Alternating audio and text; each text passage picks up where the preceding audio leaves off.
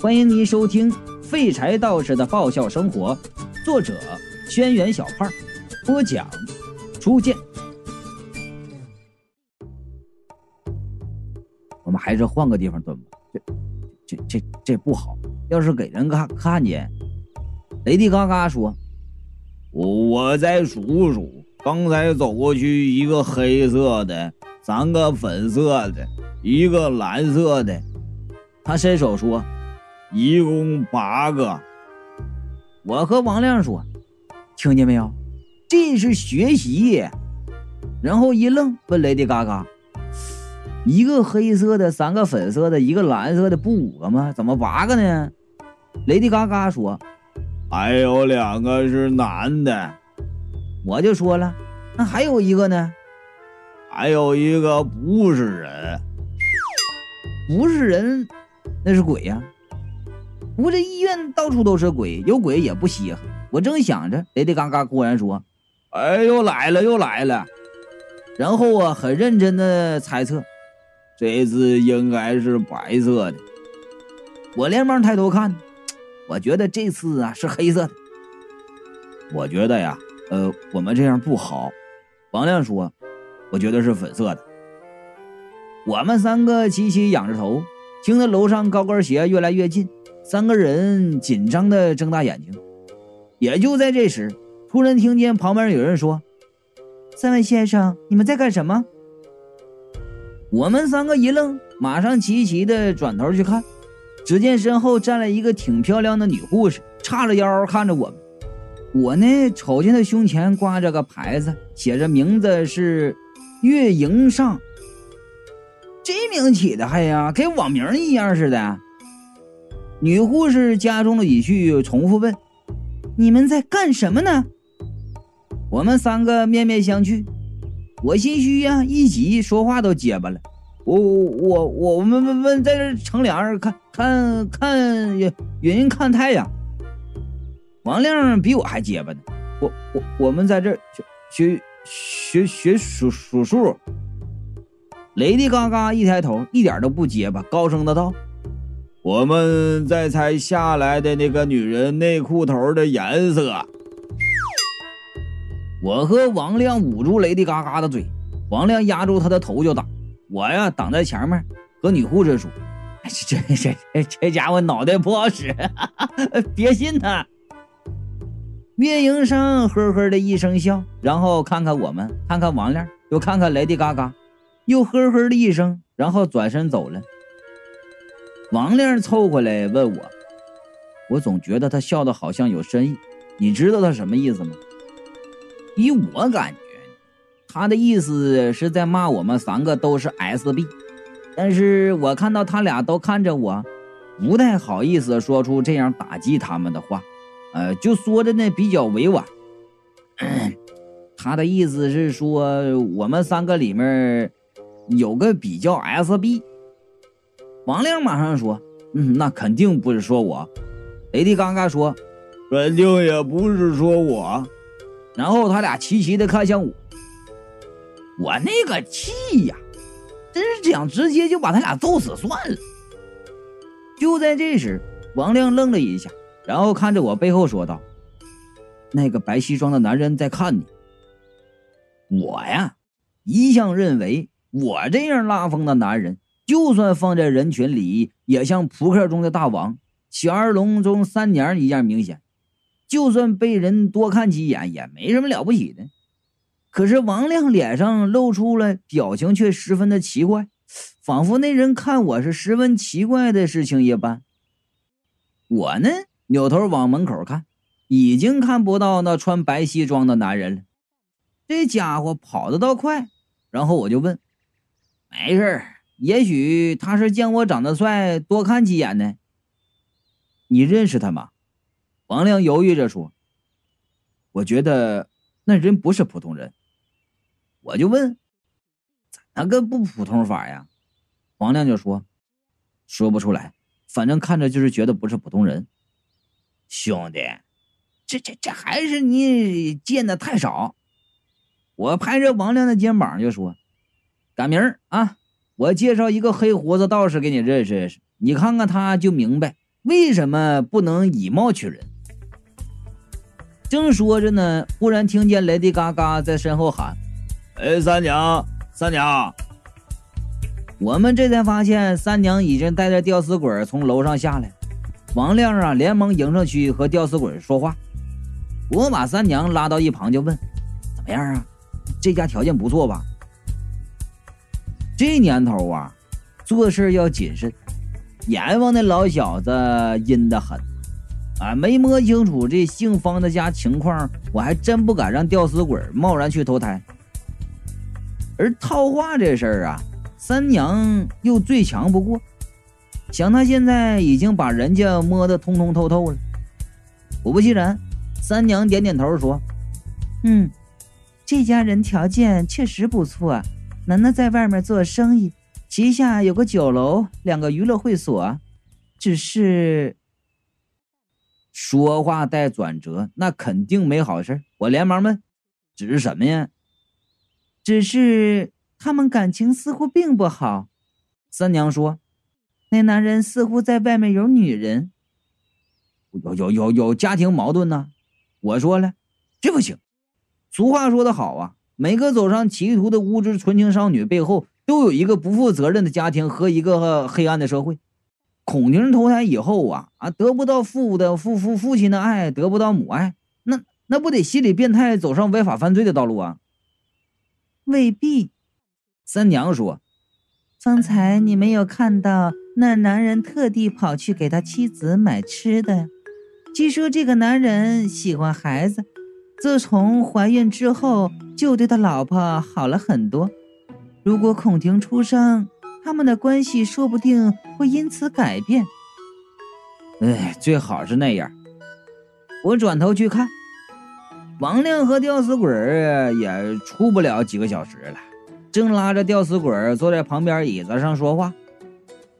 王亮深情地说：“我估计等你投胎，你就不记得我了。没关系，我会常常去看你，在你学说话的时候，学走路的时候，上幼儿园的时候。”我都会在一旁悄悄地看着你，你要记着，无论你在哪里，我都在后面看着你。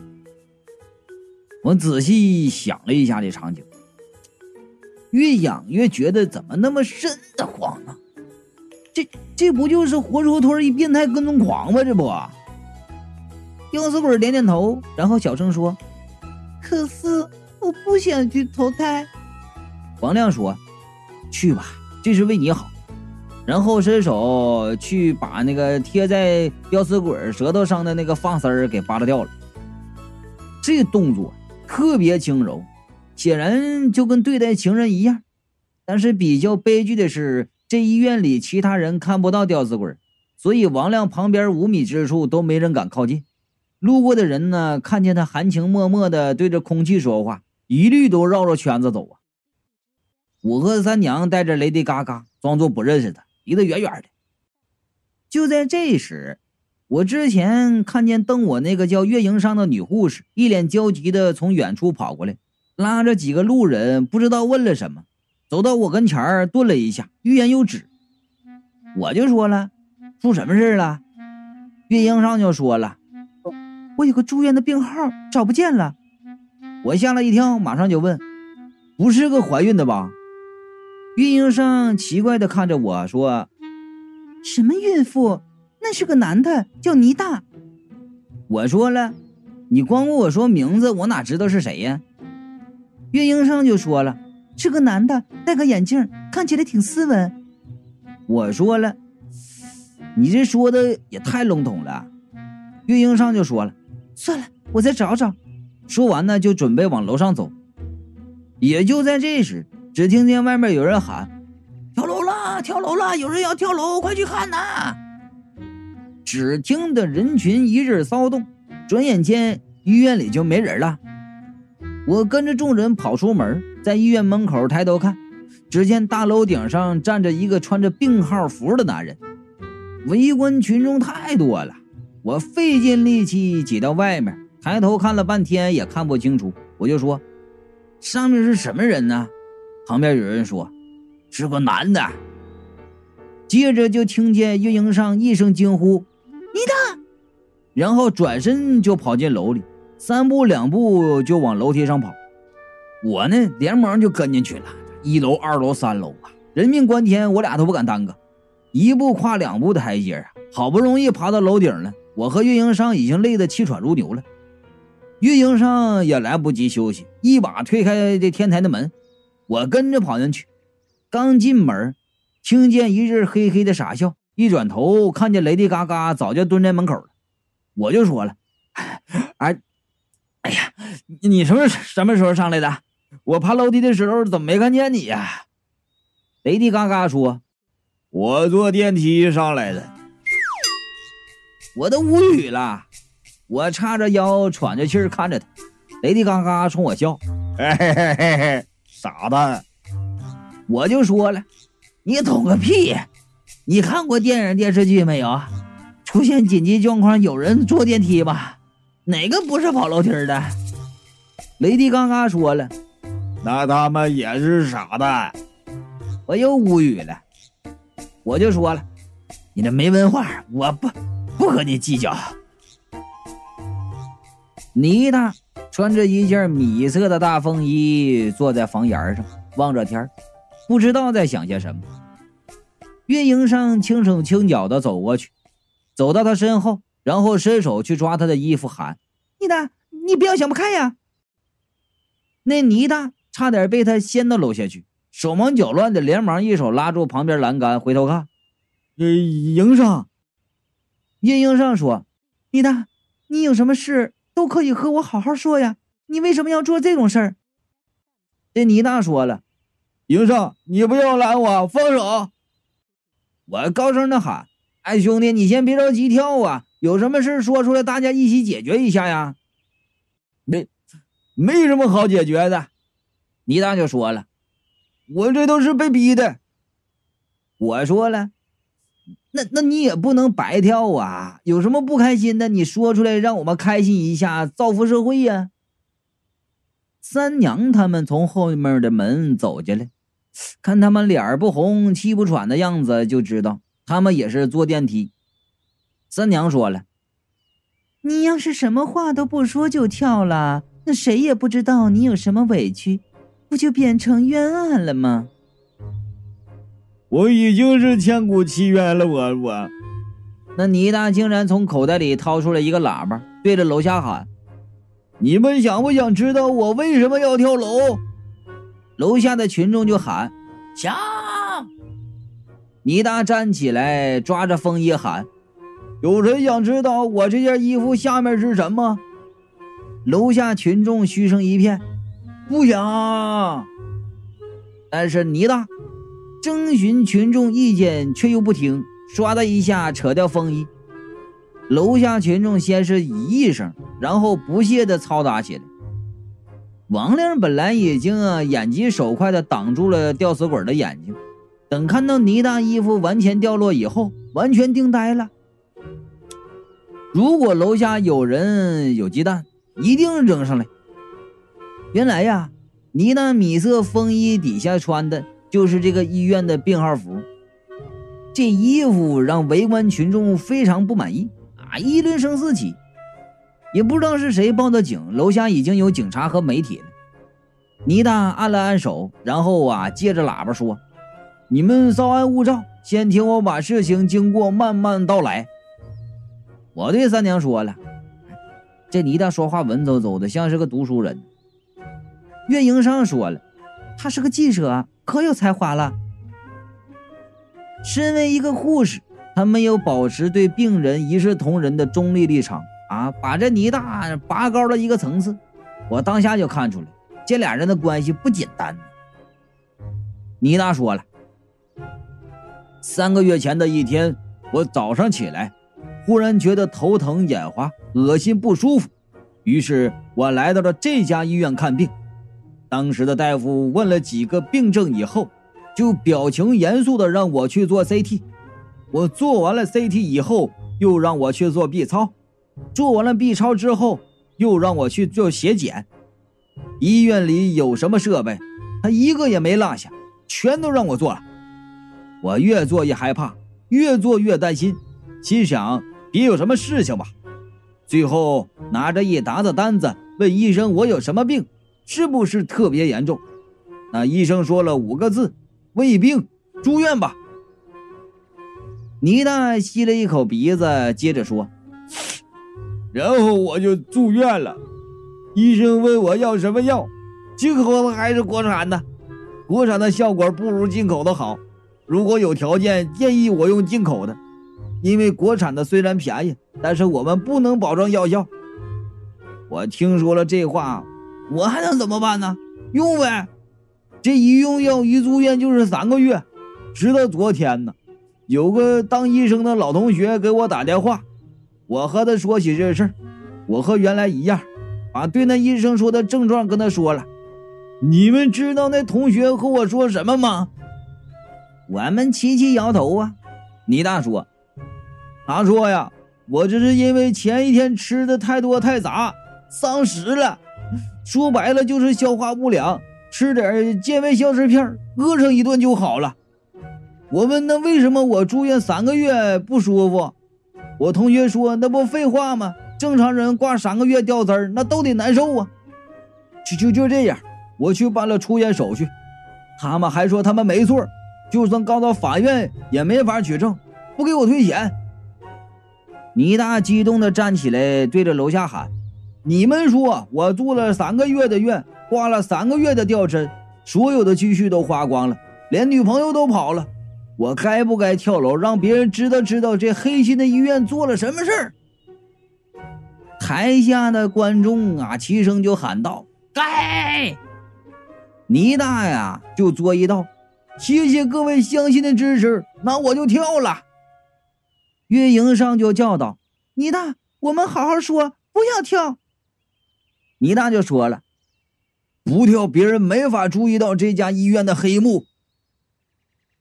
这医院呢，原来应该有不少跳楼的。”他说话的时候呢，旁边那些跳楼的死鬼重复着跳楼的动作，一个个呼啦呼啦往下跳，看得我是心惊胆战，就担心啊哪个鬼把他给顺下去。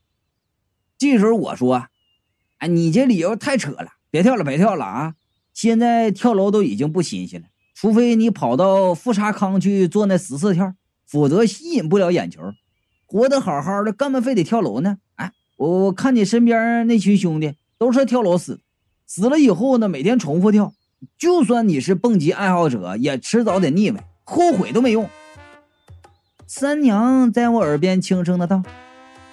想自杀的人在自杀前有两种心态，一种是内心极度的挣扎，一种是万念俱灰、视死如归。我看这倪大都不像，他应该不是真心自杀，只是不知道他故意做这样一出戏是想做什么。我听了三娘的话，我仔细观察那倪大的动作表情，这才发现。他虽然站在栏杆外，但是故意踩着地上的风衣，怕风把那风衣吹走。真要跳楼找死，肯定不会在乎那一件破风衣呀。这倪大的动作果然有猫腻。武警已经跑到天台上，院长也跑了过来。他是个大肚子、矮胖男人，擦着汗就说：“哎呀，哎呀，有有有什么话好好说呀！哎，你下来，我们好好说。”要我不跳也行，倪大爷用大喇叭对着楼下喊：“这这这医疗事故，你们得查这医院。”院长连连点头：“行行，好好说，好好说。”岳营上也叫道：“倪大，下来呀，我们好好说。”那个倪大得到了回答，点点头，正准备往里走，忽然脚被风衣带子给勾住了。脚下一滑，就向楼下摔去。离他最近的月营上眼疾手快，一把抓过去，抓住了他的衣服。我们刚松了一口气，只听得“嘶”的一声，李大的袖子断了。眼看倪大就要命丧当场，我顾不得多想，张嘴就要呼唤皮卡丘出来救人。忽然听到楼下众人一阵惊呼，接着有人叫道：“看，那是什么？”然后说时迟，那时快，只见一道红影从楼下窜起，肩上扛着泥大，那红影速度极快呀，在我们还没来得及看清楚的时候，迅速扔下泥大，然后嗖的一下，不知道窜到哪里去了。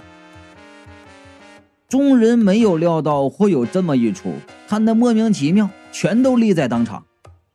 月营上是最快反应过来的，喊道：“泥大！”然后跑过去。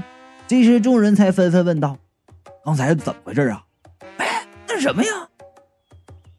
倪大呆若木鸡的坐在地上，运营商跑过去问：“倪大，你没事吧？”倪大摇摇头。我走上去问：“刚才那是什么东西？”啊？”倪大一脸恍惚的说：“我不知道啊，就觉得碰到他的地方黏黏的。”我奇怪的道：“到底是什么东西啊？”三娘用胳膊肘怼我。然后啊，向天台旁边一个晾着医院被单的架子努了努嘴那架子后面有个台子，要是人站在上面，正好可以被床单给遮住。正好有人往那边走，边走还边说：“啊，我看到红色的东西刚才跑这里来了。”说完呢，一把掀起那些床单。只听呢，有个女人啊的一声叫，那声音听得我有些耳熟啊。我连忙抻头去看，这一看，全明白了。